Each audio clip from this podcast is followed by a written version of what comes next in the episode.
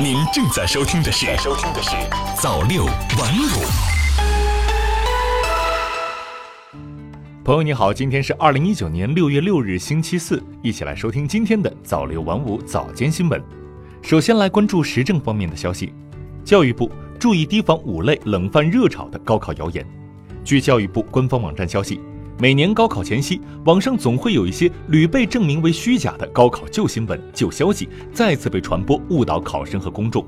为此，教育部门和网信部门、公安机关梳理汇总了五类历年来冷饭热炒频率最高的高考假新闻、假消息，分别是：一、花钱可买高考试题和答案；二、寻找丢失准考证的考生；三、阅卷老师只顾赶进度，不管对错；四。大数据报志愿收取天价咨询费，五可花钱更改高考成绩。教育部门、网信部门和公安机关特此提醒广大网民，这些谣言的背后都是不法商家、网站甚至是惯犯精心设计的骗局。三部门特别提醒考生和家长明辨谣言，谨防上当受骗。希望各网站不为谣言提供平台，希望网民不信谣、不传谣。高速路不停车收费实施时间表出炉，年底 ETC 全覆盖。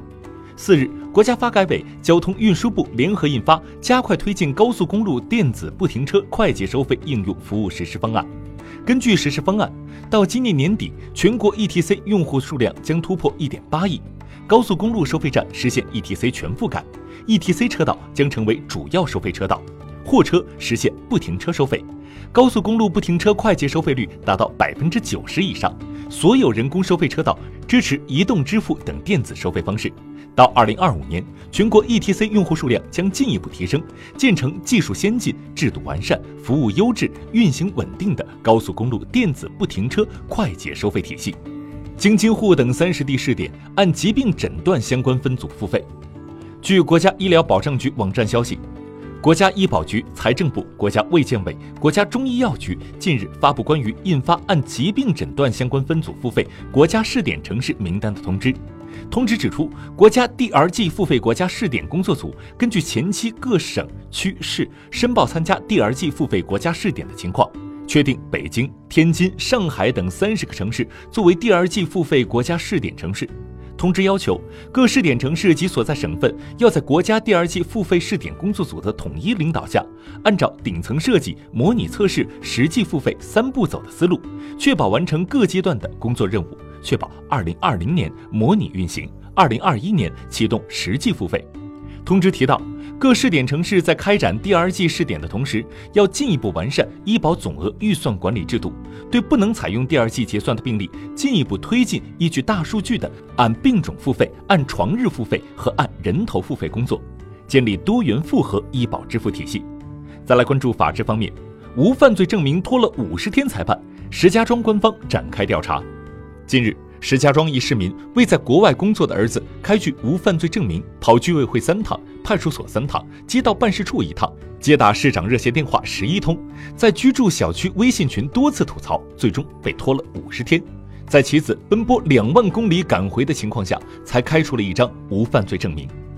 六月四日下午，石家庄公安局一名工作人员介绍说，在石家庄开无犯罪证明，市民拿身份证到辖区派出所就能办理，如果本人不能亲自办理。可写委托书，由被委托人带两人身份证就能到辖区派出所办理。他告诉记者，目前石家庄市公安局桥西区公安分局已组成调查组对此开展调查。同时，记者从石家庄市桥西区获悉，目前石家庄桥西区纪委也已成立调查组对此立案调查。再来关注财经方面，中国政务服务平台小程序上线，支付宝在指尖通办全国事儿。中国政务服务平台小程序近日在支付宝上线试运行。中国政务服务平台由国务院办公厅主办，面向个人和企业提供各类政务服务，是一个全国性、跨区域、跨部门的网上办事平台。作为该平台移动端的重要入口，支付宝中国政务服务平台小程序目前已接入四十六个国务院部门、三十二个地方政府的一百四十二万项政务服务事项办事指南，以及近两百项便民服务应用。用户在支付宝首页搜索“中国政务服务平台”，即可直达各地区各部门的网上办事窗口，获得电子证件、医疗、教育、交通、社保等多方面的政务服务。此外，残疾人还可以在线申请生活补贴和护理补贴，企业用户可以通过平台查询企业信用、申请各类证件，并跟进办事进度。目前，中国政务服务平台小程序处于试运行期，未来还将接入更多政务服务，重点推出跨地区、跨部门、跨层级办理的政务服务事项，进一步提升群众和企业办事效率。政务服务将逐步进入全国一网通办时代。再来关注体育方面。二零二三年亚洲杯决赛计划在上海举行，鸟巢承办半决赛。中国成功申办二零二三年亚洲杯之后，亚足联官网公布了中国申办二零二三年亚洲杯评估报告。报告中显示，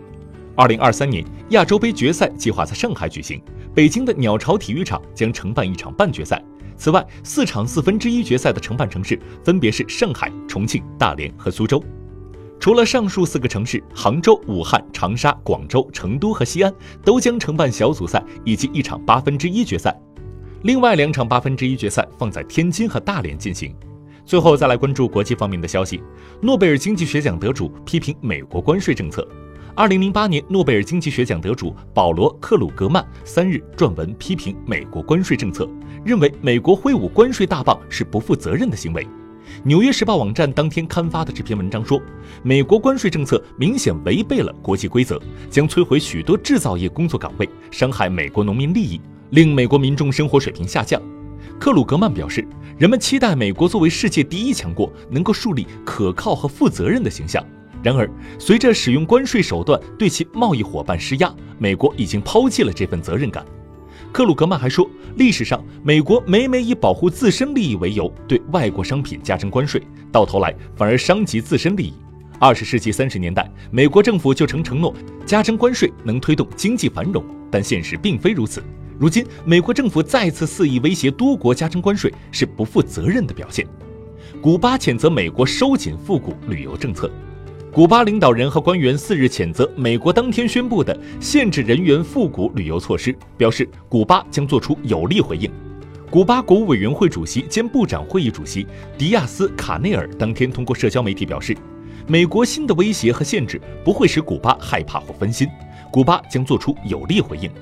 古巴外长罗德里格斯当天也通过社交媒体表示，强烈反对美国宣布的复古旅游新限制。他说：“美国新制裁的目的是扼杀古巴经济，损害古巴人民生活水平，逼迫古巴做出政治让步。”法国巴黎圣母院附近一儿童血铅超标，系火灾污染引起。